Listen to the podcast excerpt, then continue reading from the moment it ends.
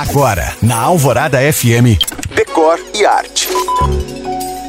Que tal esquecer o calor, que parece verão, e focar na primavera, que é a verdadeira estação do momento, trazendo as flores para dentro de casa? Nessa época é incrível que, mesmo com toda a mudança climática, elas continuam lindas. E por isso hoje eu te convido a prestigiá-las com sete dicas de flores de corte. A dica 1 são as minhas preferidas do momento, as astromélias. Eu gosto delas porque são delicadas e existem em várias cores: branco, rosa, rajada, fúcsia, vinho, amarelo, laranja e uma cor de telha que eu simplesmente amo.